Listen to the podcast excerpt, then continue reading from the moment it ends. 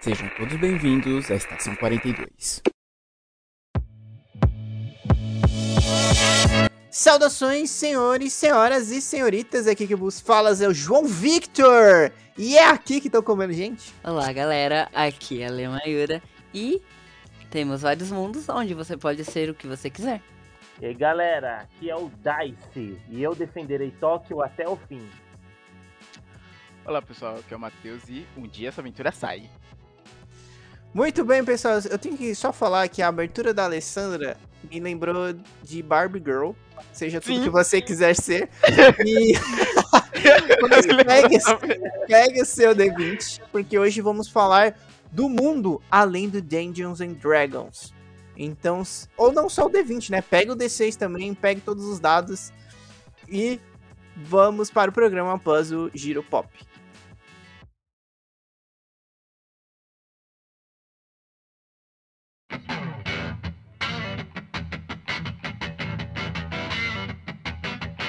Então, pessoal, estamos aqui no episódio 101. Certo? Porque o episódio 100, ele é secreto. Então, não, não, exi não, exi não, não existiu, não vai existir, nunca. Não existiu, não existe, não vai existir nunca o episódio 100 ao vivo. Isso aí.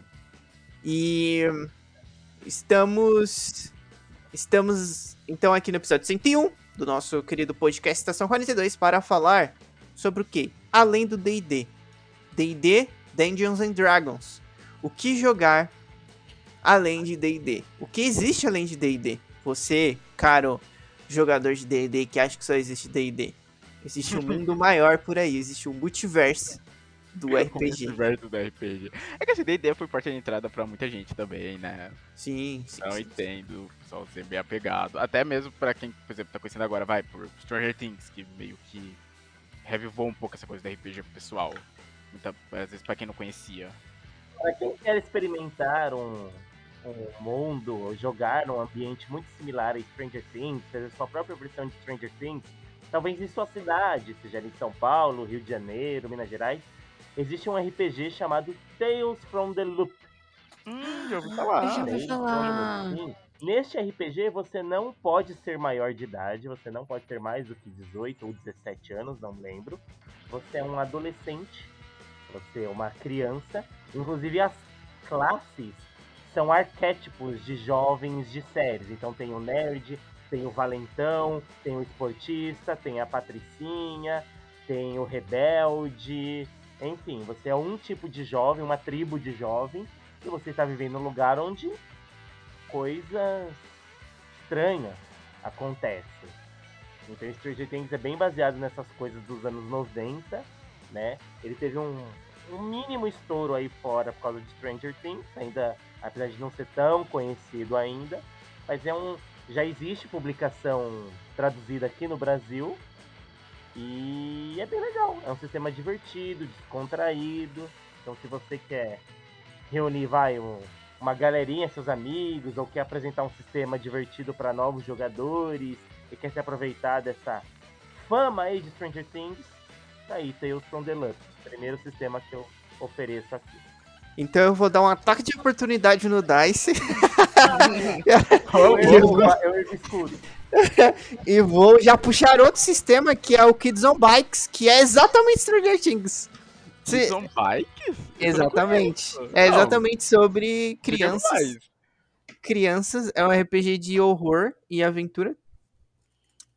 E é, vocês são crianças. E vocês têm bicicletas. É tipo It, Stranger Things, ah, Super 8. É exatamente isso. Hum, tipo Meu Deus, por que, que eu esperava um Super 11? Que ela é Por que, que eu esperava um Super 11? superou. ET. ET também. Entendi. Anos 80, 90, crianças lidando com sobrenatural barra sci-fi. Exato. Mas eu não, eu não manjo muito, eu só sei que existe esse sistema. Mas ele está traduzido aqui no Brasil, é importante. Eu acho que. Esse aí eu também não tenho essa informação. Eu vou pesquisar aqui, já podem. Vão puxando outro sistema aí. É que eu tava pensando também, tipo, em sistemas também mais antigos. Um que, por exemplo, que nem a gente falou, vai, D&D é muito forte orientado pra galera, por exemplo, que começa o vibe por Stranger Things. Mas um RPG que eu sempre considerei como porta de entrada, eu sempre ouvi falar que ele era uma momental porta de entrada, daí você pode até me corrigir talvez se estiver errado, é o 3DT. Você abriu essa porta, ela não poderá mais ser fechada. Exato, por isso que eu te citei. Então, porque, assim, ele pelo. Eu joguei pouco, confesso, joguei pouco 3DT, mas pelo que eu vi, ele é um RPG bem simples pelo fato de só usar dados D6, né? Você não precisa muito mais do que isso pra jogar. Isso eu achei interessante. Ele não tem regras pesadas como outros sistemas, como um próprio DD, dependendo, sei lá, se você usar, for usar livros além do livro básico, o negócio vira um bicho de sete cabeças. Sim, sim. O 3DT ele sofreu. Existe uma fase né, da história RPGística em que o RPGista médio, né? Sempre falam, né? O cidadão de bem médio, o RPGista médico, médico, boa. O RPGista médio, ele só se considerava um bom RPGista se jogava sistemas complexos, né? Então, GURP e, e outros sistemas com muitas regras, quanto mais cobrisse melhor, era o que considerava ser um bom RPGista. E eu já ouvi isso da boca de, de veteranos que gostam de falar do seu tempo de como RPGista. E aí 3DT sofreu muito preconceito por causa disso. Mas a real é que tem duas questões aí. Um, ele realmente ele é acessível. Você pode jogar desde uma série com ele, é um anime, ou você pode ser mais realista, ou você pode ser escrachado, estilo Kung Fusão ou Dragon Ball. E ao mesmo tempo que ele não é tão simples assim. Se você joga 3DT, como o Matheus falou, na mão de um, um veterano do sistema, com os tantos e tantos suplementos que tem, meu, ele se transforma num, num, numa piscina de combos e com, cálculos matemáticos que eu não via nem em. Um personagem de 5 conseguir danos absurdos que passam dos 50, então não, não é tão simples assim. Mas assim, você tem ali seu grupinho novo, e seu grupo gosta de anime, gosta de super-herói, tem outro que gosta de Senhor dos Anéis e tem aquele mais sombrio que gosta de Cthulhu. Você pode juntar esses quatro, fazer uma mesa e todos eles vão poder fazer um personagem baseado no gosto deles. E você ainda pode pegar esses quatro personagens e jogar no mundo do seu gosto que o sistema cobre. É possível fazer tudo. O defeito é que ele pode ser bem desequilibrado. Não só que falar que eu, eu gosto de falar o lado bom e o lado ruim, né? Porque eu não sou também tão fanboy. O lado ruim é aquilo é, ele pode ser bem desbalanceado. O único personagem pode ficar muito melhor do que todos os outros, o que não acontece, por exemplo, em Pathfinder, se você não tomar o devido cuidado. Você tem que ficar bem esperto, conversar com os jogadores, ver o que você quer proibir entre as milhões de opções de vantagens. Você tem que pensar, essa aqui vai ficar boa, essa aqui vai deixar um mais poderoso que o outro, ainda mais com o jogador veterano e o iniciante. Mas a nota que eu dou pra 3 é 9.5 e é isso aí. 3DT é minha vida. Logo, logo saiu 3DT Victory, feito por três grandes RPGistas. E só experiência vai ser legal. Ah, isso vai ser tipo um revamp no sistema? Vão mexer muito? Sim, eu não tenho ouvido falar do, sistema do do zero. Hum, que legal. Ó, só pra complementar aqui o, o Kids on Bikes, é, ele não tem português ainda, que o Dice tinha perguntado. Ele é um sistema de. Ele é mais storytelling, então ele foca mais na narrativa do que em regras. E ele. Aqui um resumo rápido dele: as aventuras de Kids on Bikes acontecem em cidades pequenas, em qualquer ponto da história, antes que todos tivessem um dispositivo que pudesse capturar um vídeo de um fantasma. Então é nessa pegada aí, é sempre mais antigo e tal. As aventuras. E aí. E o que, que eu ia falar? Eu complementar o 3DT é que. Eu não gosto muito de 3DT. ah, o Dice.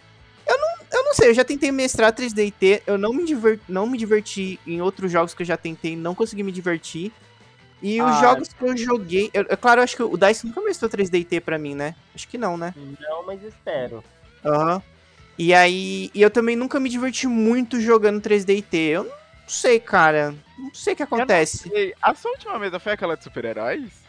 Foi. Ah, eu sabia. Nossa, eu fui tão empolgado. É, Porque fala. acho que ia ser minha primeira experiência em 3DT.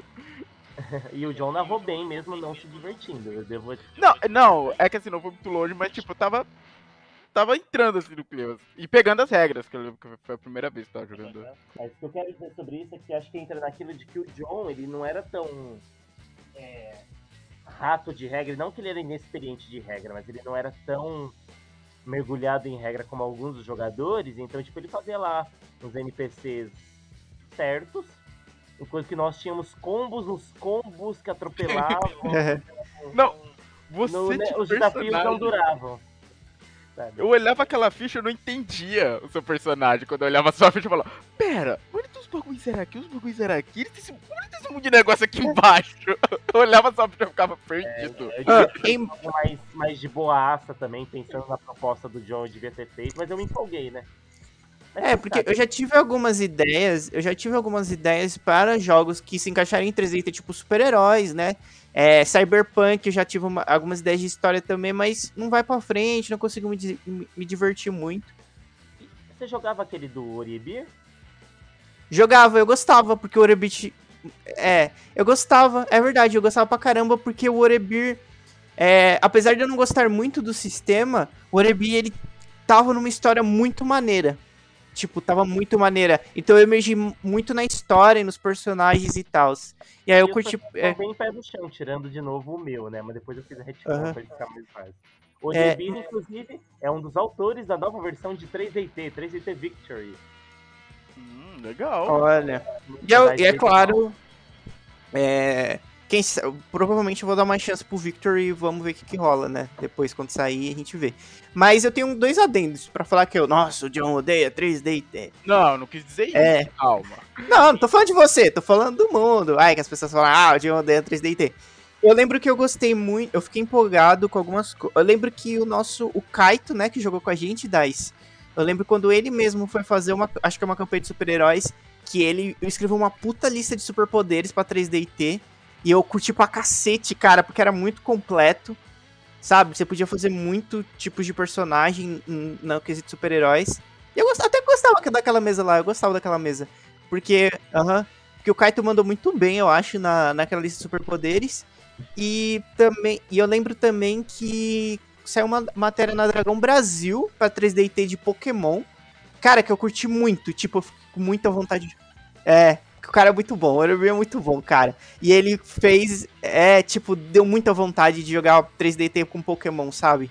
Porque, tipo, era umas regras muito daorinhas e tal, de você ser treinador Pokémon.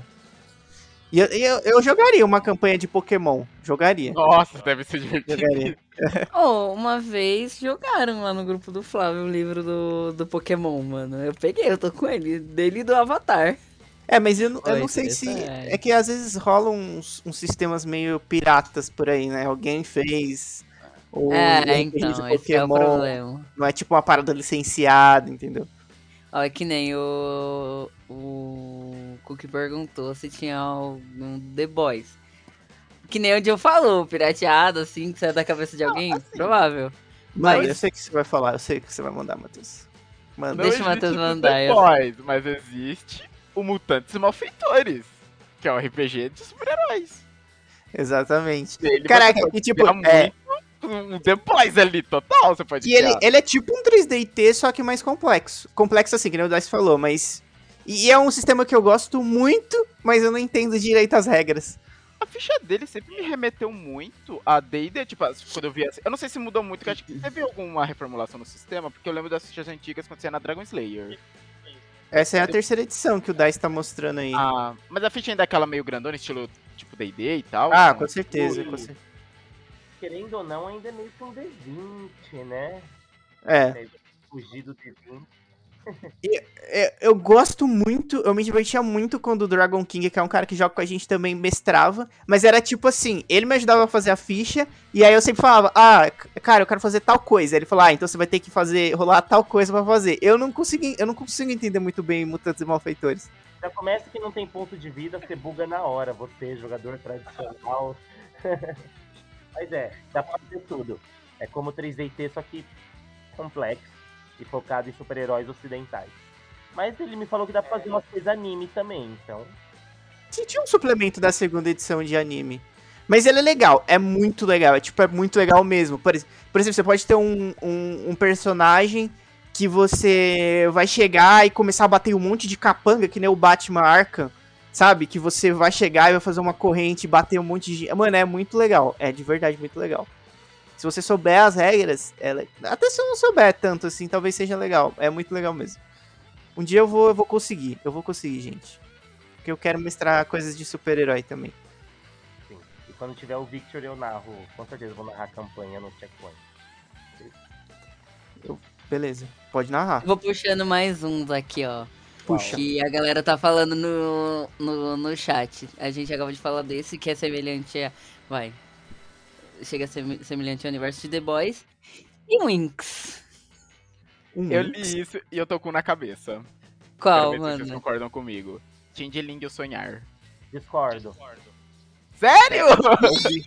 Completamente. Eu amo É que eu vi fada, eu lembrei de Changeling. O que? Ai. Eu não tô entendendo nada. Ai. Primeiro que mandaram o Witch aqui, mandaram o Winx também? Isso, Uhum. mandaram Inks depois. Ah, Mandaram ah, dois. E pode. queria- É, Ah, eu vi RPG, eu lembrei deles na hora. a Thaís falou, eu queria um RPG das Witch ou das Winx. Ah, tá. Você pode jogar com Ó. 3D. 3DT é possível jogar o Winx, porque 3DT é possível jogar tudo. Não, eu ia falar que, embora Changeling te- tenha temática sobre fadas, são mais fadas do estilo Hellboy ou Labirinto do Fauno do que fadas das Winx. E Ah, ok. É porque ok. é o mundo das trevas, né? Então, É, World of Darkness. Changeling era interessante porque você você pode escolher, tem que escolher a idade do seu personagem no começo. De novo, esse negócio de idade, né? Tem que ser uma criança, um infante, um adolescente, um adulto. E aí o que acontece? Na infância, né, foi colocada uma crisálida dentro de você, porque Changeling vem daquele termo europeu de que as crianças eram trocadas por bebês na infância, por fadas ou por demônios. E geralmente eram os ruivos que eram acusados disso e por isso eram mortos, né? Mas detalhes. É... E aí essa fada ela acorda dentro de você. E aí você começa a viver entre dois mundos. Então você tá aqui no seu quarto, John, tomando sua água. Quando você enxerga o mundo do glamour, de repente no seu quarto tem uma aranha gigante e você é uma fada troll com sua espada mágica gigante e tem que enfrentar ela no seu quarto. Então é uma dualidade de existência. É quase um RPG de fantasia no mundo das trevas. E você se alimenta de glamour enquanto os vampiros se alimentam de sangue. E o que, que te mata? A banalidade. O que, que é banalidade? É a nossa vida. É ter que ir pro escritório, trabalhar, é você ter que pagar a conta, é você matar o sonhar. Quanto menos você sonha, eu não acredito em fadas, né? Mas você mata o mundo, você mata o mundo das fadas, você vai acabando com sonhar. Morrer no mundo de Changeling é isso. Você perder essa conexão com esse mundo místico, maravilhoso, e voltar a ser só um humano sem graça até o fim da sua vida e nunca mais visitar o glamour. Então é uma coisa bem depressiva você perder isso na sua vida. Isso que é bem interessante. Caraca. É, é bem maneiro. Bem legal, hein? Bem legal, Ah, galera. É. As crianças começam com vários pontos de glamour e de sonhar. O adolescente é equilibrado, o adulto tá ali, quase no fim. Na, na corda bamba. É muito interessante. É, é um sistema ótimo. Pena que ele não, gal- ele não explodiu como vampiro e lobisomem, né? O Cook, eu acho que eu tô com os dois pontos de glamour. Ah, O, o, o que ele, quem confia? Ele não gosta de careca, ele não confia em ruivo. Ele é muito desconfiado com tudo. tudo e todos. certo, vamos ver, ó. Puxando aqui do chat também, falaram um D&D Cyberpunk. Não, não pode falar D&D aqui, não. Não, então, calma, D&D Cyberpunk, um exemplo. E automaticamente... Tipo, Cyber, Cyberpunk 2022. Não, D&D Cyberpunk, João. Tem que ter outra não, fantasia. Isso, Dice, obrigado! Ah, entendi, entendi. Eu Pode pensei falar, que... eu já falei demais. É, entendi, entendi. Manda, Ah, Matheus, eu Shadowrun. Nossa, eu não joguei em mesa, eu tenho vontade de jogar em mesa. Mas eu joguei ele até, nossa, quem acompanhou as lives um bom tempo atrás viu que eu tava jogando aqui. Nunca terminou, né? Não, não vamos, tra- não vamos trazer esse assunto, por favor. Eu sei porque eu gastei tanto dinheiro em livros, é pra mostrar na live. Você tem? É, Eu sei. Ô, louco. Ah, Tem. mano, que foda! Minhas últimas Caraca! Eu. Minhas últimas CCXP Bienal foi RPG. Sabe o que eu já tive errado, Dice? Aquele mundo do Shadowrun não era mais a Terra, era um outro mundo que eles já tinham ido embora da Terra, se eu não me engano, né? Era alguma eu coisa não li assim. muito sobre, cara. Eu comprei e ele tá aqui. Só pra ver se eu não tô errado. Nossa, e eu achei ele incrível nesse ponto, tipo, do, da- das coisas fantasiosas convivendo com a tecnologia. Um ponto que eu achei ma- maneiro dele, eu não sei se ainda tá, se, é- que esse aí é mais recente, mas eu lembro que tinha isso no, por exemplo, eu lembro de ler isso no antigo e ter isso no jogo eletrônico, que era, quanto mais você ia colocando partes eletrônicas do seu corpo, acho que menos conexão com a magia você tinha e mais fraco ficando poderes mágicos. Quanto mais você se ligava à tecnologia. Porque eu acho que no jogo você até diminuía os pontos de magia. No jogo. Ele falava, ó, você vai aumentar das estátuas, mas vai diminuir tanto da sua magia. Mas quando sua magia é hackear a cidade, que é uma cidade viva tecnológica, por que magia? Né? Nossa, é maravilhoso. Então, entrando nessa ideia D&D Cyberpunk, Não é um sistema complexo, inclusive The Witcher usa a mesma base de sistema. E nele você pode ser um elfo, um orc, um anão, só que você vive num mundo mais atual para moderno, né? Então você pode ser um elfo hacker, um, um anão que constrói carros e pilota eles em corridas mortais, um orc, sei lá, do- líder de gangue que luta com a polícia. Então é bem interessante. Deixa eu só precisar comentar, porque eu vi o Cook falando aqui. Eu amo Avatar. Eu só queria um de Avatar, mas existe um sistema de RPG de Avatar, é. Já ia puxar pra perguntar já sobre o Avatar, que eu também fiquei intrigado. É, existe. hora. Saiu já, ô, ô Dice? Já saiu? Eu acho que tá pra lançar, mas já. Não! Não, tá pra lançar, tá pra lançar. E nesse sistema, é o que eu peguei o do Príncipe Dragão, e como são muito parecidas as ideias, eu, eu às vezes me perco. Muito parecidas as ambientações, né? Mas nesse sistema é muito legal porque você pode jogar na era pós-Avatar, que é a da Korra, a da Nação do Fogo, né, que é a do Eng, ou a do Avatar Roku. Então são três eras que você cria personagem.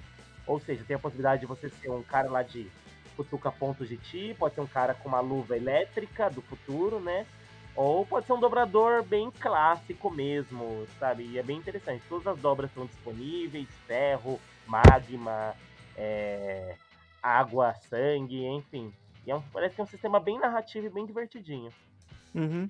Ele usa como base outro. Ele usa como base um sistema, não sei qual que. Esqueci qual que era. Agora, Eu- É, eu não lembro. Ele usa, ele usa como base um sistema lá, enfim. E É, que você consegue. igual, eu acho. É, deve ser isso mesmo. Ô, Cookie, mas e você consegue o jogo rápido de graça na, com a editora? Na verdade eu tenho, depois eu te, eu te mando aí. Porque é de graça, então não tem problema. eu pensei que eu ia chamar o jogo rápido de graça. Tight. Assista a live e John te envia. livro. Não, tem que ser sub, aí eu envio. Aí você não tem olha, que ficar olha. se cada-. É, aí você não tem que ficar se cadastrando na newsletter da editora pra ganhar. Eu, eu tomo spam por você, em troca do seu sub. Mano, veio. Sabe aquele meme que é um cara de braço aberto assim e a vez só dormindo? O braço aberto Os spam caindo e o John protegendo. Mas, mas quando o John narra, é ele jogando as coisas. ele tá com os negócios caindo, né? Não, É que agora falando em sistema de desenho, com desenhos animados, me lembrou um. Hora de aventura. Ah, muito bom, que eu cara. tô esperando até hoje pra gente jogar de novo. Nossa, sim, foi muito Ah, nossa, Leo. Porque, tipo, quando a gente jogou. Depois que a gente jogou o. Depois que a gente jogou. A Maldição de Stride, a gente jogou uma aventura de Hora de Aventura. Mas você tinha. Olha. Você nos esnobou Ai, naquela época. velho. Que? Você Hã? falou. A gente te chamou pro grupo, aí você falou, não, Ah. vou jogar com você. Véi, E a você gente- acha? É verdade, eu te odiei. Gente! é verdade, não gostava Ai, que lindo, o Inquirídio. Mentira, gente, isso é fake news, como assim? É verdade, a gente, ó, quando. Ah, quando mas eu não esnobei vocês desse jeito que vocês estão falando. Eu acho que eu só falei um não, não posso. Foi quando, tipo, quando, quando, a, quando estourou a, a pandemia, a gente montou um grupo pra jogar online, né? Com a. Aí que tá a Bruna, que tá foragida.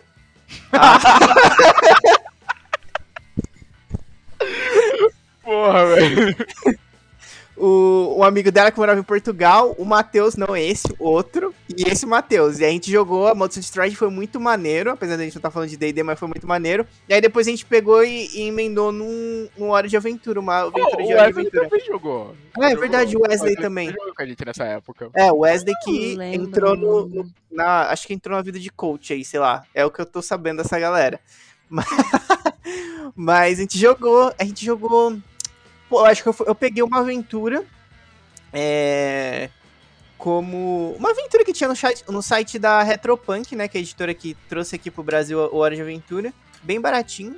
E aí eu peguei e mestrei pra vocês. Ah, meu Deus, eu lembrei do meu personagem. Era o Iris Corno que tinha o pincel no lugar do chifre. É. Mano, Caraca! nossa. Mais uma pessoa jogou. A irmã da Bruna jogou.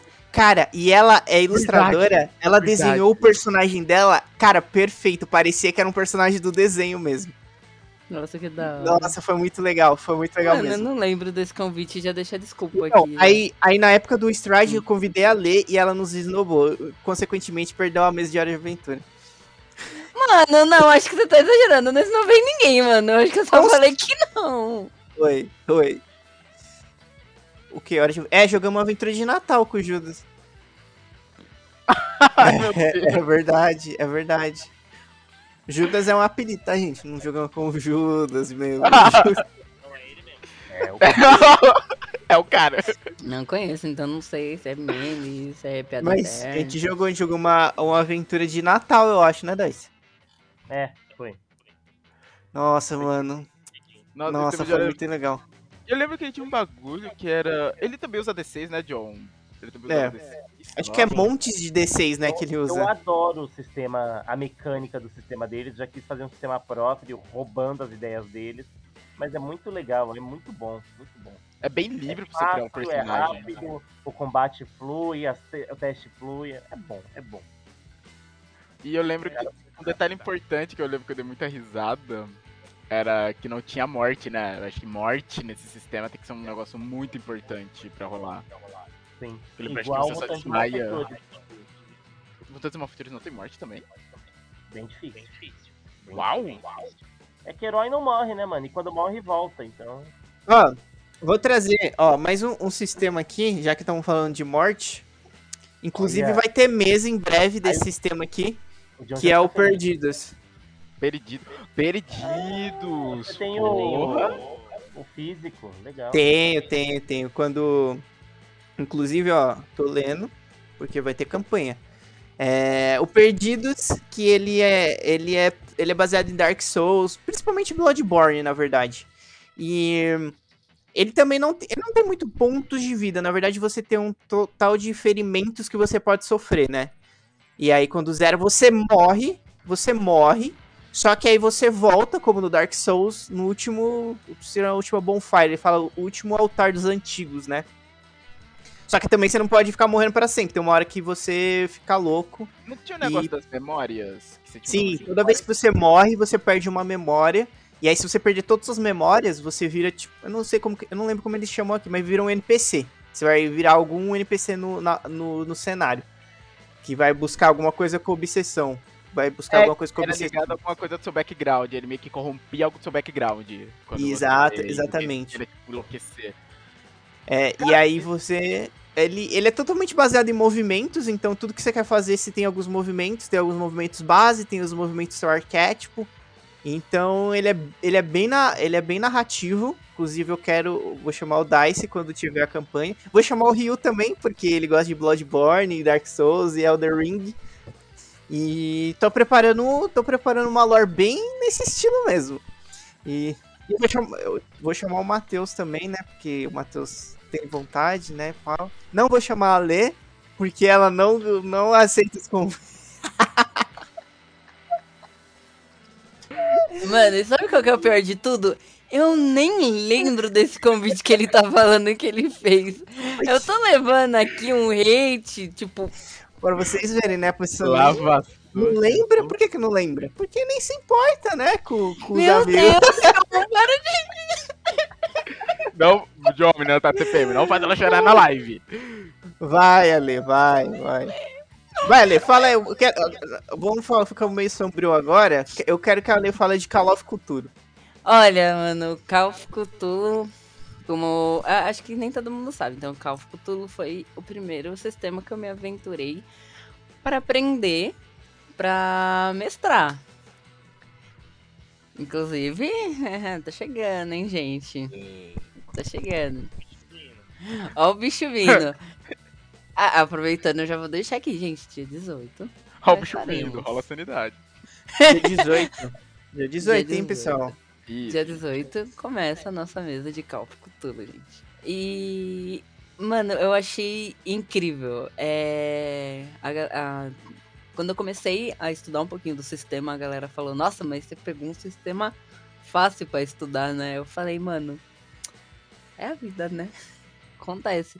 É um pouquinho complicado, mas, tipo, por mais que as regras dele sejam um pouquinho complicadas, depois que você vai pegando o costume, acho que isso acontece com todas as. com todos os sistemas, você faz que você nem vê. Eu acho muito legal porque. Mano, é- é o, o- toda a história que se. Toda a mitologia do Cthulhu e dos, dos servos do, do Cthulhu, do menor ao maior. E o que me pegou também foi outras obras, né? Que o John foi. O John foi me guiando. Oh, o John que me guiou no caminho do Cthulhu aí, ó. Sou o cultista. é isso. Eu sei quadrinhos que tem. Os quadrinhos eu não cheguei a ler. Ó, o Flavinho, que inclusive é uma das pessoas que vai estar na mesa, ele me emprestou a cor que caiu. A cor que caiu do, do espaço. Do espaço. Ou do céu, varia, varia. E tem um outro. Sus da escuridão, se eu não me engano. É que tá longe. eu Uh, é bom. Vou te emprestar. Vitor. Ai, eu Olha. Eu tenho, eu tenho dois livros de, de contos de Lovecraft aqui também, se quiser. Você tá. o- os quadrinhos que tá falando é aqueles da Draco ou, da, ou Rafa? Ou Dice? Hum? Aquele. é, os da Draco, é, são bem legais. É o É chamado de Cthulhu, o Rei de Amarelo. E os. De, é, os demônios de Goetia. O, o, o- os, demônios, os demônios de Goetia, ele não é mu- muito de Cthulhu. Mas é o mais explicitamente violento e, e é pesado. Leiam, é bom. ah, eles têm, eles têm, eles têm um- uns pontos bons, que eles são preto e branco, né? Só que, tipo, do Cthulhu, o que é verde é, tem os detalhes todos em verde. O Rei Amarelo tem os detalhes em amarelo. E os Demônios de Goethe, ele é vermelho. Então, o que for vermelho, ele tá vermelho no preto e branco. É bem legal. Aí você entende que ele é o mais violento. É. Vamos destacar o sangue disso aqui. Bom, deixa eu puxar um aqui. Ah, você vai falar mais? Não, não, eu só ia falar, gente, vai, sistemas... Ou se bem que o Cthulhu agora tem o Cthulhu, o Cthulhu Poop também, né? Na real, o Cthulhu Pulp é mais um suplemento. Ele não é um o, suple- sistema o suplemento próprio, ele é um Cthulhu Poop. ele é o suplemento do básico, que, é, que traz mais ação. Pra, ele traz mais regras de ação.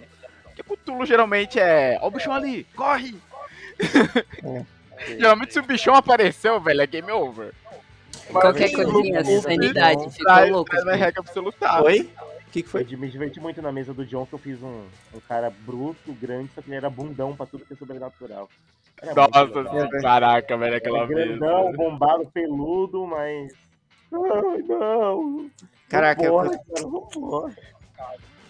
Foi muito bom. Nossa, eu adoro Cthulhu. embora, mano. Parece cara de filme de terror mesmo. Ah, É muito ficar bom. aqui, pegar nada. O que eu ia falar agora é um que também veio aqui pro Brasil. Se chama. ah, Fist Fist of Mist. Eu vejo uns, uns anúncios dele, acho que do catarse dele. né? É um sistema que me surpreendeu, eu comprei na Jambô. É, é assim, é um sistema de investigação, também similar a Cthulhu. Só que ele também simula muito séries e filmes de ação, então tem lá uma ação equilibrada. Qual que é a ideia? É, imagine uma lenda que você gosta. O John citaria, vai, Cthulhu mesmo. É, alguém poderia dizer o Rei Arthur, e outro poderia citar, sei lá, Hércules você tem uma lenda que despertou em você. Uma lenda de um conto de fadas, uma lenda mitológica, uma lenda. Essa lenda está dentro de você e você tem poderes baseados nessa lenda. E aí você vive nessa cidade com o seu grupo, que também são outras pessoas com lendas despertadas, e resolve casos baseados nisso, baseados na, nessas lendas, nessas fábulas. E as, as Mist, as brumas, né? É aquilo que oculta você da realidade das pessoas normais. Então é, é um sistema bem storyteller, ele é completamente narrativo, só que ele é muito bonito, ele é muito divertido. E só esse negócio de você poder ser uma lenda, né? Ter dons baseados em uma sua lenda favorita é muito divertido. Pode ser um objeto, pode ser um deus, pode ser uma figura histórica, o que você quiser.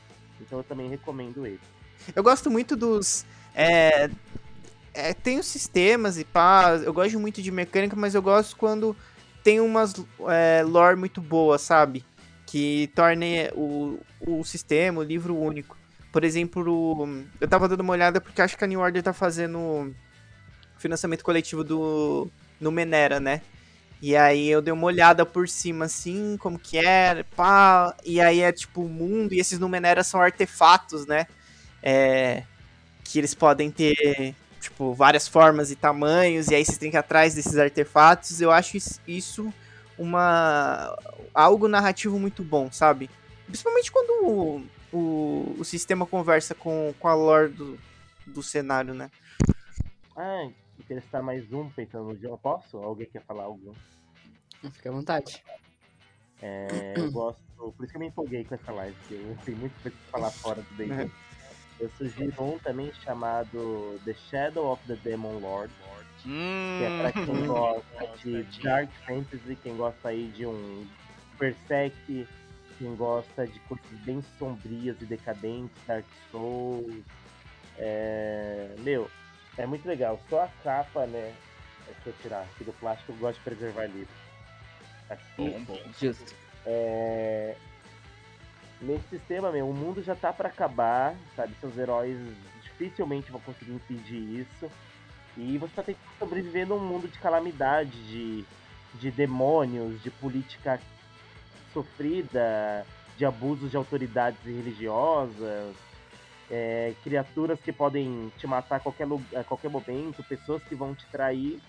E mas ao mesmo tempo que o sistema é muito legal, porque as classes, né, você escolhe uma no início, aí tem uma mediana e tem uma avançada, e você, você pode fazer várias combinações de guerreiro mago, ou se especializar em mago ou clérigo, enfim. Dá pra você fazer várias combinações e criar personagens únicos. Todo mundo pode escolher guerreiro, mas pode ter certeza que até o nível 10, que é o máximo, nenhum vai ser igual ao outro. De tão divertido que é as árvores de habilidade que abrem. É um sistema similar ao de Dragon Age, quem já gosta, pode se divertir. Então eu recomendo muito. Eu não sou um cara de Dark Fantasy, né? Mas a gente, sempre que a gente experimenta, a gente encontra exceções. Eu gosto muito de Shadow of the Demon Lord. É um que eu gostaria que o John visse, eu acho que ele ia gostar também. E um dia eu narrarei também, mas eu acho muito bom. Eu com fico-. Dice falando isso me lembrou. Eu tenho a caixa do, da primeira versão do Dragon Age.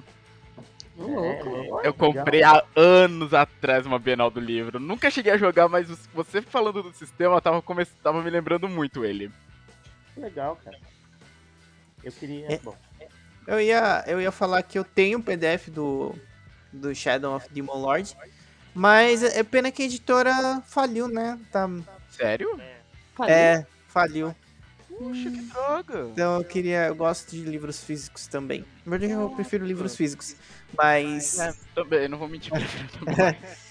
mas pena que a editora, sei lá, pior que nem, acho que eles só sumiram, né?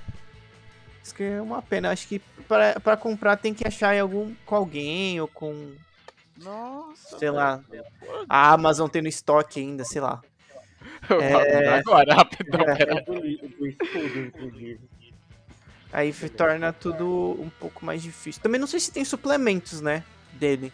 Que Eu saiu. acho que tem, tem. Tem bastante. Tem. Tem. uns em inglês, tem uns em português. Mas eu acho que o livro básico, ele se supre por si só. Mas claro, Aham. é legal ter coisas é. Que- ó, ó, eu acho que é interessante falarmos sobre alguns sistemas que a gente joga aqui, tipo o Império de Jade. Que a gente olha, ele joga o Império de Jade, né? Nacional. Eu gosto de falar de coisas nacionais. É legal impulsionar o nacional. O Império de Jade é bem divertido, porque, embora seja baseado no universo de Tormenta, você pode descartar ele completamente se você quiser.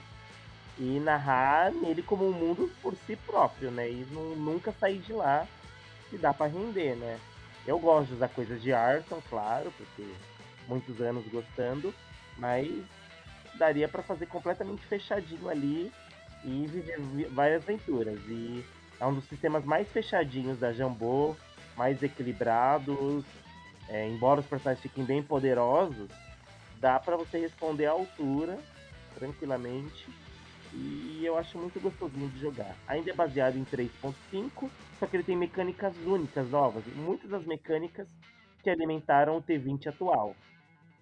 E então é, é bem maneiro, bem maneiro. É, acho que de Unique aqui foi a aventura mais longa que eu joguei de Império de Jade. Foi legal. Foi legal. Ver. Eu lembro de uma Esse- o John que a gente morreu na primeira luta. Porra! Não, vocês não morreram na primeira luta, não. Teve alguém que tomou um, gato que tomou um crítico na primeira rodada. E aí todo mundo morreu. Caraca. Não, eu acho que não, não. Acho que vocês Sim. seguiram mais um pouco. Nada. Ah, mas vocês são muito loucos também. Se pega o Magoto, pega o Magoto. Vocês estão lá, pá. Ó, vocês estão lá. É, Não, essa aí. Foi outra, viu? É. Mas, ó, essa aí que deu, deu merda também. Pega o maluco, o maluco, maluco tá jogando de ninja. Aí vocês estão invadindo uma cidade que tá tomada. Aí o maluco sai correndo lá na frente, sozinho. Aí toma um pau, deixa todo mundo sozinho. Ele é, que não sei o que, deu TPK. Mas o Magoto faz isso muito em vários RPGs, né? mano? Aham. Sai lá na frente sozinho. Ele fez em Pathfinder, ele fez em Tormenta, ele fez em Império de Jade. Eu gosto do Magoto. Cara é legal. Mas, é... Bom, a gente joga também Tormenta 20, né? Que até o Dice falou que... Menos do que no início, mas. É, aí- é, exatamente. É que aqui no canal a gente ainda tem duas meses, né? É Mas verdade. de minha parte talvez suma em breve, por um tempo.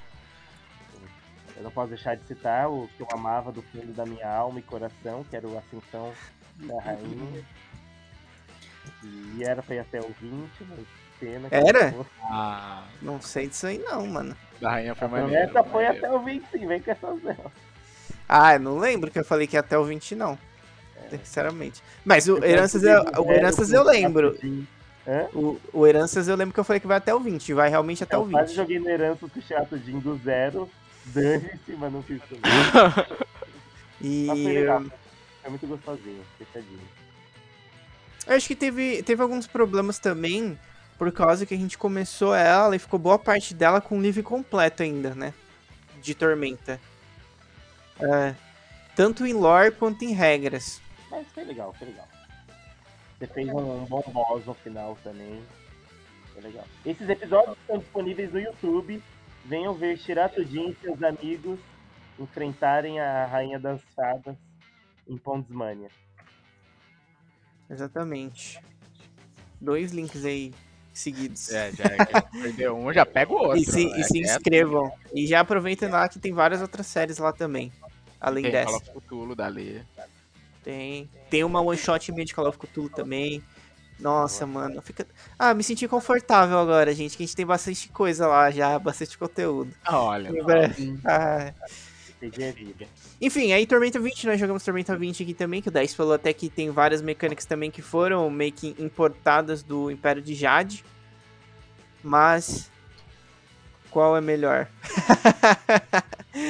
É, As magias são basicamente muito iguais, né? na- nas ideias dela dos São jutsus. muito iguais. O que muda são os chakras, né? É, Você abre chakra, ganha um modificador daquela habilidade nos seus PMs. E aí vai evoluindo o chakra, né? Não é o círculo de magia. exatamente. Eu diria que eu prefiro o Império de Jade. Porque lá todo, qualquer um pode abrir chakra, né? E ter algum jutsu. Sim. É, hein? isso também é legal. O mago, o, o Ujen, né, por si só, e o Shinkan, com certeza eles são especialistas, eles são bem mais poderosos, eles abrem mais cedo, ganham mais jutsus. Então o especialista em magia do sistema é muito forte. Mas o Kensei pode fazer jutsu dos braços e abrir uma fissura na terra com seu golpe de espada. E o monge pode transformar os seus músculos em metal de tão forte que eles ficam e ir pra porrada. Isso são magias. Então todos podem fazer magias. E isso é Uhum. maravilhoso. Eu adoro o Sharingan. O Kai tem dois jutsus, por exemplo. Ele tem um jutsu porque ele abriu o chakra dos braços, que é o golpe pesado. E ele também tem a arma de Daigan porque ele ganhou porque ele é Kensei. E fora também que ele tem uma habilidade que ele pode ficar pegando. Ele pode escolher alguns jutsus se tiver golpe e arma no nome, alguma coisa assim. Pode, É. pode. Exato, então. Confirmar esse Felicidade, assista os 24 episódios da primeira temporada de Junichi Ken. tá no, no, no, no YouTube. É muito No legal. YouTube. E. Mas da Lê, assistam, veja a Lê chorando. Eu- o que eu, o que- uma parada que eu acho legal no no no no Tormenta 20 é, mas tem os seus problemas, é a escolha dos poderes, né? Tipo, você ganha, vai ganhando poderes e aí você vai escolhendo qual você quer pra personalizar a sua classe. Porém, eu tenho, algum, eu tenho alguns problemas com esses poderes. Por exemplo, é difícil porque tipo às vezes tem uns poderes que não vale a pena, não vale a pena pegar de jeito nenhum. Tipo, é tipo muito desbalanceado. Eu tava até pensando nisso ontem. Acho que ontem, porque quem assistiu o nosso Libertação de Valkyria, que também está no YouTube, é, que também é de Tormenta 20, o, o Gabriel, ele tem uma. O meu personagem ele tem um poder que é a missa. Ele rasga uma missa. E aí ele dá uma quantidade de pontos de vidas temporários pra todo mundo que assistir a missa, igual ao nível dele, mais o modificador de sabedoria. Então ele consegue estar dando aí 18 pontos de vida pra galera, pra todo mundo, pra, pra party inteira. É excelente. Aí depois você tem, aí tem uma missa também que é elevação de espírito, que eu consigo dar a minha, eu não tenho esse poder, mas te- existe. É que eu consigo dar o meu modificador de sabedoria em PM temporário pra vocês.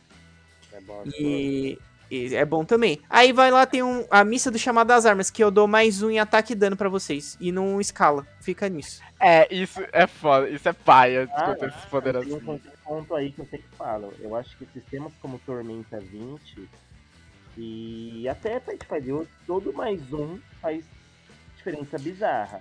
Porque assim, é mais um da sua missa.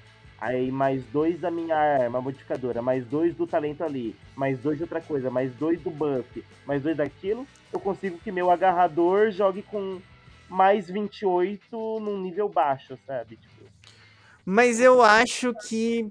Eu acho que pra Tormenta, ele fica muito baixo. E não vai. Por exemplo, é, imagina, a gente tá no nível 11, eu poder dar 18 pontos de vida temporária pra todo mundo, ou dar mais um em ataque e dano. Eu acho que. Entendeu? Ele não Entendi. compensa eu pegar essa missa. Até em nível baixo, eu acho que compensa mais ponto de vida e, ponto, e PM. Por outro lado, se a gente precisasse acertar um cara que a gente sabe que tem uma defesa muito alta, se a gente tivesse essa informação, né? E todo mundo tivesse esse mais um e tivesse bons atacantes, é que no nosso grupo é só Nemeia, não vale mesmo. Concordo com você.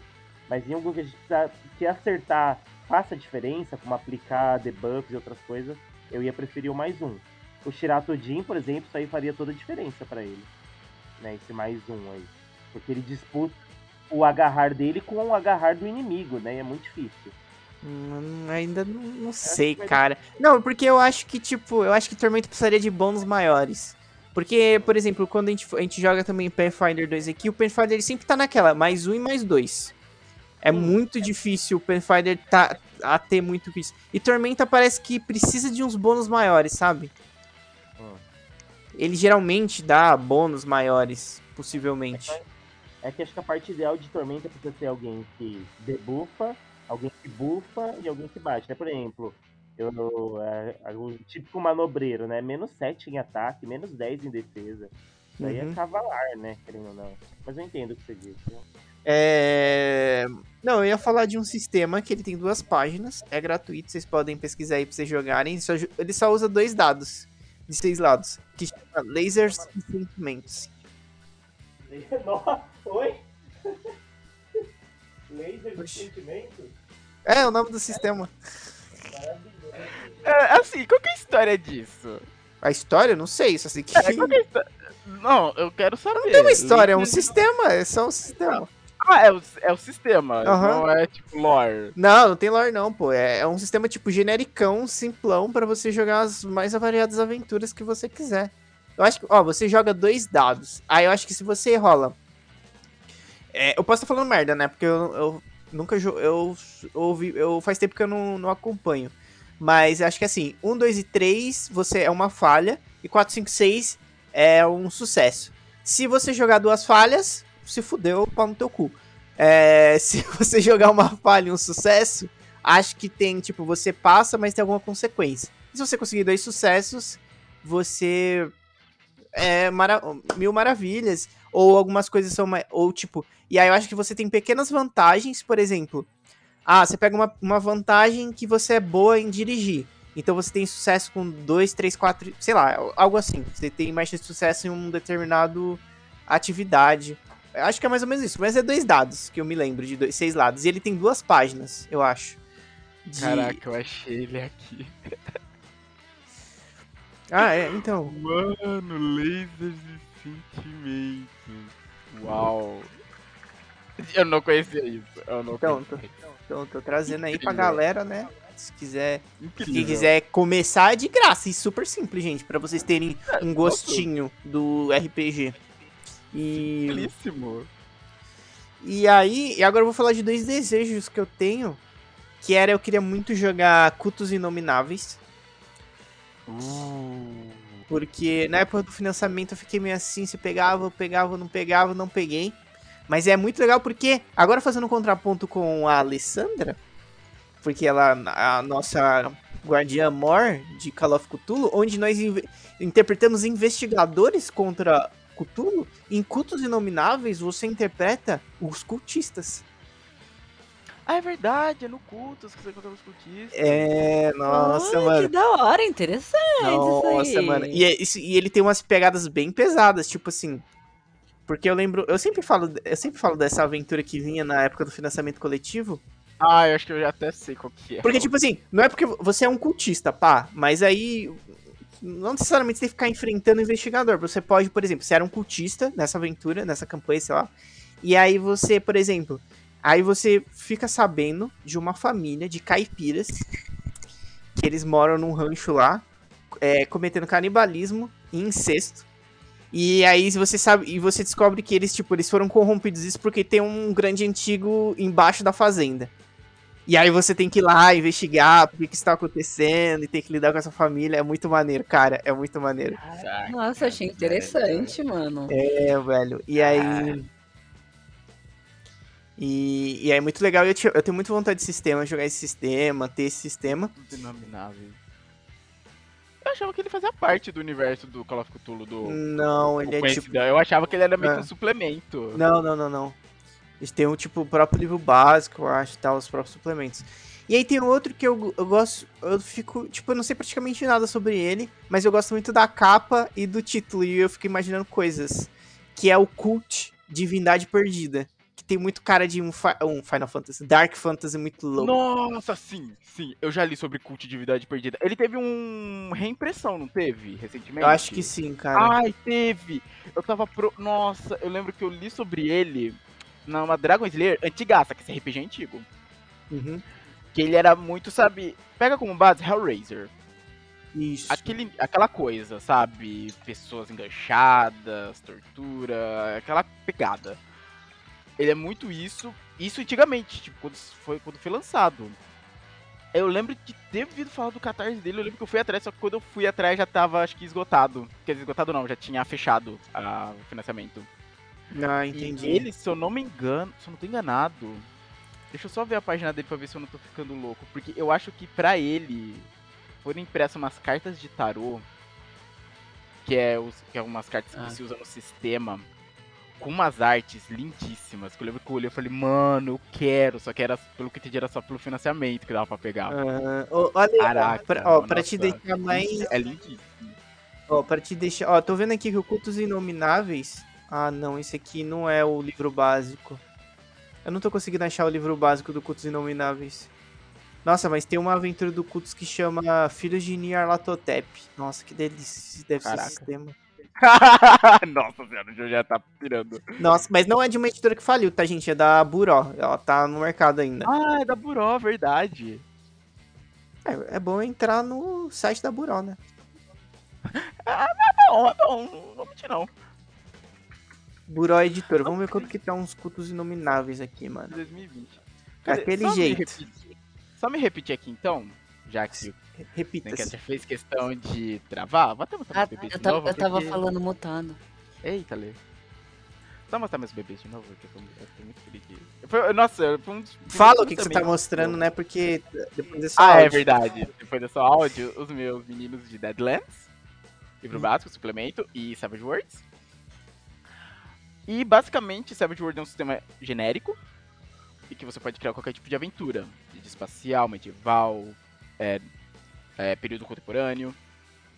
E basicamente, Deadlands, ele, te, ele sim, o Savage te dá as regras padrão e os livros de Deadlands, além de trazer toda a ambientação do Oeste Estranho, que é como ele se denomina, ele também traz novas regras. Por exemplo, tem a questão, por exemplo, em, Savage Worlds ele dá exemplos pra você jogar de humano, mas dá exemplo de outras raças. Em Deadlands só tem humanos ou os atormentados, que são, são mortos-vivos, basicamente. Você pode jogar com um zumbi. Aí tem Uhum. toda a questão dos poderes, os arquétipos, como por exemplo, cientistas malucos, magos do metal, tem, tem bruxas, por exemplo, quem que quer jogar com uma bruxa padrãozona, voar em vassoura, caldeirão, tem isso também. Tem pistoleiros. E uma coisa que eu acho legal é que assim, você pode jogar tanto no quesito ação, lá tiroteio, bang bang pra todo lado, quanto no quesito terror. Porque no cerne do Deadlands, o que, que é? Tá, o que, que é uma Deadland? É um lugar, é um, realmente uma terra morta, em que a- o mundo ali, a terra ali, já tá mais do lado do mundo dos espíritos do que na Terra normal. Então ali o sobrenatural é muito mais sorte. E basicamente é o que os quatro cavaleiros do Apocalipse querem fazer com a Terra. E, contra os jogadores, é impedir isso. Delícia, hein? Sim, e o engra... uma coisa legal é. É toda a América que se passa, é período Velho Oeste, pós-Guerra Civil. Uma guerra civil que foi um pouco diferente, ela durou mais anos porque teve o surgimento da magia e o surgimento de um minério chamado Ferro Fantasma, que possibilitou criar novas armas. Então, tem toda essa questão de magia, a questão do maquinário estranho, tanto que tem o arquétipo do cientista louco. E uma coisa que eu acho legal é que ele, em cada zona americana, em cada estado, ela tem um nível de terror. Porque tem. Não é todo mundo que acredita no sobrenatural. Então tem lugares que às vezes a pessoa nunca viu um monstro na vida. Se eu ver alguém fazendo mágica, a pessoa vai pra fogueira. Vai- não, fogueira não, é um velho oeste, né? Vai ser enforcado. Como tem lugares que a galera já tá acostumada e não, o demônio ali, sabe? Desse jeito. É o demônio. Opa! não, é bem isso, bem isso. Acho que era, se não me engano, era dividida entre os nível 0. Acho que nível 0 é tipo uma terra, ele fala. Ele até fala aqui. Que uma coisa que eu acho legal do livro Deadlands é que o, é uma espécie de narrador falando com você. É um cara, um NPC mesmo do universo, te contando sobre o universo. Hum. Isso eu acho muito legal para entender mais a história. Sim. Mas ele fala, tipo, terras com nível 0 são ah, esse lugar aqui é uma terra abençoada por Deus, o mal nunca tocou aqui. Enquanto terras que já estão nível 6, aquilo já é uma Deadland. Se pisar ali, você tá morto. E é basicamente isso. Mas, cara, Deadlands é legal e Savage World é um sistema muito maneiro também. Pra quem quer criar, pra quem quer criar. Sonho eu um dia jogar. É. Deadlands. Quem sabe, né? Quem sabe o um padre bêbado, padre bêbado vai jogar, John. Quem sabe um dia eu jogue. Só Deus Dois sabe. memes do canal. Matheus que sempre fala que vai narrar Deadlands no canal e Matheus não, é, não terminando jogos, parando ele também. Ei! Ó. Ô, gente, ó. o- Caraca. O, Cultos Inomináveis está disponível no site da Burota 189. 189? É. Mano, Hum, interessante. só que sabe qual que é Olha, o problema? Eu vou, eu vou falar o problema do Cultos Inomináveis. Parece que Diga. todos os livros deles são capa dura fodas pra caralho e são todos mais 100 reais. Mas. Ai, Ai, mas eu queria tanto. Olha, uma quem sabe, mano. Só que, dói no peito e no que bolso. se eu trazer ele vai demorar um pouco, né? Porque Máscaras, ele é uma aventura longa, né? É, máscara é. é longa. Eu, dizer, eu não sei, eu não li, né? É, não, ela é bem longa. Ah, eu, ouvi, diz- eu ouvi dizer que ela é bem longa. Mas Ela, é- ela é longa mesmo. o. Não sei nem se a gente termina esse ano. O que o culto, ele não é, na verdade, ele é um livro básico, né? Depois tem os suplementos e com algumas aventuras. Mas. Eu achei. Gente, é pra maior de 18, tá? 18. Não, preto. É. Eu achei Não, um aqui, certeza. ó. Tipo na capa, do, A caixa- na capa do livro básico tem uma cultista nua. Uhum.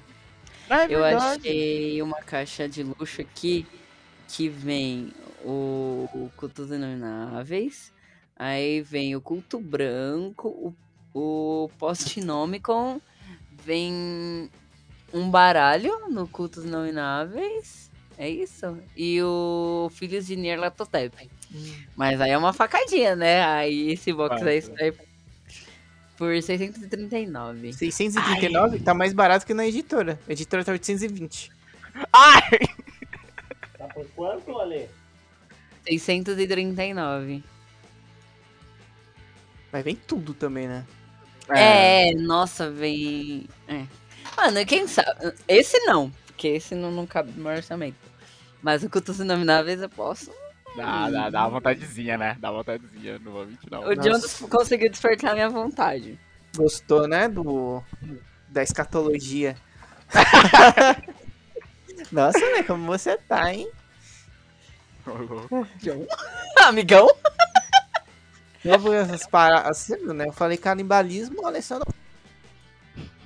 Nossa, mano. ó, Canibal, Onde quer?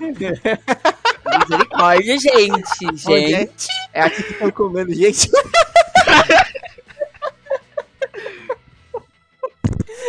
A quinta série berrou agora.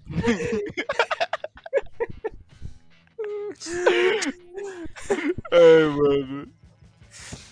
Ah, e aí, fechou ou tem mais alguma coisa? Ah, não, acho que depois dessa. O Dice falou. O Dice quer falar? Ah, o Dice quer falar ainda? Ele tem esse sistema pra trazer? Venha, Dice. Eu tava procurando um pra falar pra ler, mas não achei. Onde é que tá? Ah. Que era o chamado de gachulo. Ah, eu sei, de Você tem um Dice. Eu comprei do John. É verdade, é porque eu, eu teve um, um- momento da minha vida, galera, que eu fiquei descontrolado com fina- financiamentos coletivos. E aí, entendo. Tipo, eu apoiei o Tormenta 20, aí na onda eu já apoiei o Pathfinder, que virou meu sistema favorito. E aí eu também apoiei o Perdidos, aí eu apo- apoiei o chamado de Gatulo, mas não sei porque, eu- é porque tinha gatos. Mas aí eu também, tipo... Eu acho que eu não tava na onda ainda, né, John? Eu acho que não. E aí eu fiquei tipo. Depois. Aí ele demorou, né? Porque pandemia, é tipo editor independente pra lançar. Aí ele demorou. Aí quando ele finalmente veio, eu falei: pô, eu realmente queria esse livro. Eu vou usar esse livro pra alguma coisa? Porque eu tenho o PDF, claro. E aí eu apertei se o Dice queria e tá com o Dice. Quero livros. Quanto mais livros eu puder, melhor. Mas o que eu vou falar, na verdade, que chama de gachulo é interessante, né? Você jogar Cthulhu, né? O chamado de Cthulhu, só que ao invés de humanos, você é um gato. É isso aí. Isso aí. Acabou. e é muito bom, muito bom, muito bom. Stray tá aí, né, fazendo sucesso, então joguem o chamado de gatilho. Mas o que eu quero trazer, como eu gosto de falar muito de sistema brasileiro, eu também gosto da ambientação brasileira. Eu não sei quantas vezes eu já narrei histórias que acontecem no Brasil. Eu gosto de escrever sobre o que a gente conhece. Eu gosto da nossa cu- cultura, do nosso folclore. Então eu tenho dois sistemas aqui baseados na cultura brasileira. O primeiro deles é a bandeira do elefante da arara. Nossa, é mesmo. Esse sistema ele é lindo, simples é, e tem umas artes, as, as criaturas tipo boitatá. Opa! Uhul! A mula sem cabeça, por exemplo. É, curupira, enfim. As criaturas que tem ele, até uns folclores que eu não conhecia, como o velho do mato e uns bichos assustador. É muito legal. Então é basicamente um D&D, só que você é um bandeirante, então tem armas de fogo e você se aventura na, no Brasil, tipo, de 1500, nas, nas capitanias hereditárias, na descoberta do Brasil, onde tudo era mato, e você tá explorando, e tem os seres da nosso folclore e, de outras culturas indígenas ali para você enfrentar, desvendar, conhecer, lidar também com o problema das invasões, ajudar os indígenas.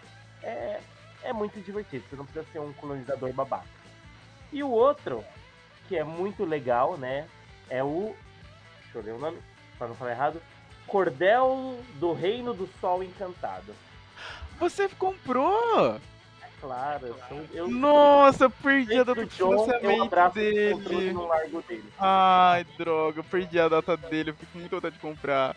E que data o quê? Eu fui lá na falar. Bienal, tava lá, meu Tinha lá filho. na Tava na Bienal, Bienal, é que eu não consegui ir na Bienal, eu não consegui. É.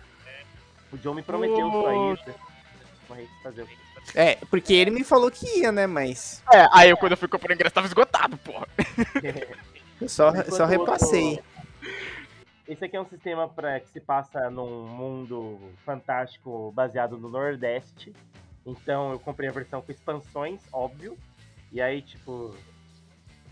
Tem. E aí ele vem, tipo, cordel das classes complementares. E aí nele você encontra classes como a dona.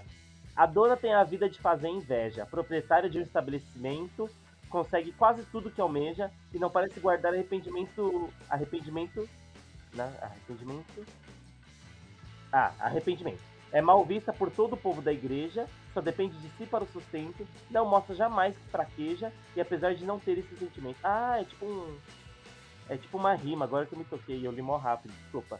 Enfim, as classes em versinhos, elas têm suas próprias habilidades.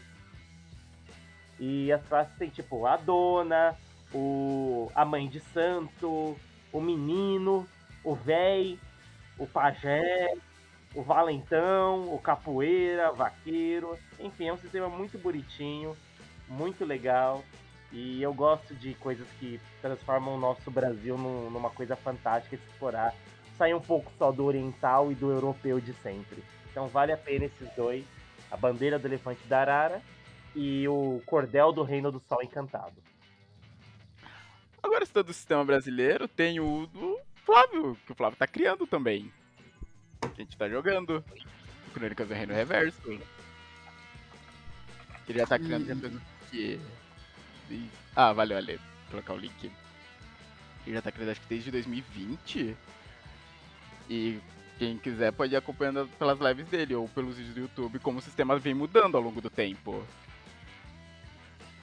Eu acho que pelo menos pra mim, pra Lei e pro John, que veio jogando ele já viu bastante mudanças. Sim. Eu, eu que apareço de vez em quando, sempre que eu chego, É um sempre que livro eu novo. chego tá diferente. Mano, e o, o é, tem muita diferença que o Flávio falou que. Nossa, quando ele começou a criar esse sistema, ele era da Marriage ainda. Não sei nem se a Marriage existe ainda. Ah.